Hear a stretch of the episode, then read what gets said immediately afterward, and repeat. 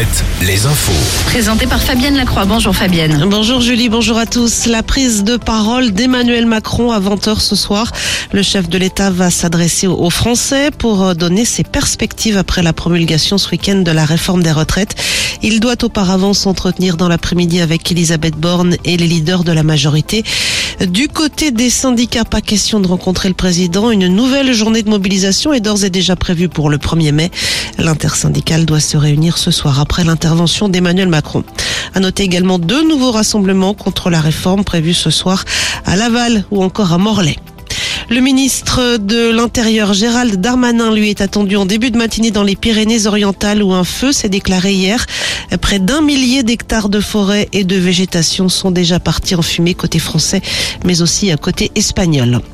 Autre incendie, celui qui s'est déclaré hier en fin d'après-midi en Charente-Maritime sur la commune de la Barde. 6 hectares de pinèdes ont brûlé. Plus de 80 sapeurs-pompiers de Charente-Maritime et de Gironde ont été mobilisés. À Brest, un homme hospitalisé hier après-midi après avoir été roué de coups de batte de baseball et victime d'un coup de couteau à la fesse. La victime était allée se plaindre du bruit auprès de jeunes qui participaient à un rodéo urbain. Les sports avec le foot, Marseille retrouve sa place de dauphin du PSG après sa victoire sur 3 hier soir en clôture de la 31e journée de Ligue 1. Plus tôt dans l'après-midi, Angers, la lanterne rouge, avait concédé une nouvelle défaite, la 23e de la saison à Clermont sur le score de 2 buts à 1. Défaite sur le même score de Nantes à Auxerre. Brest, en revanche, l'emporte 1-0 face à Nice.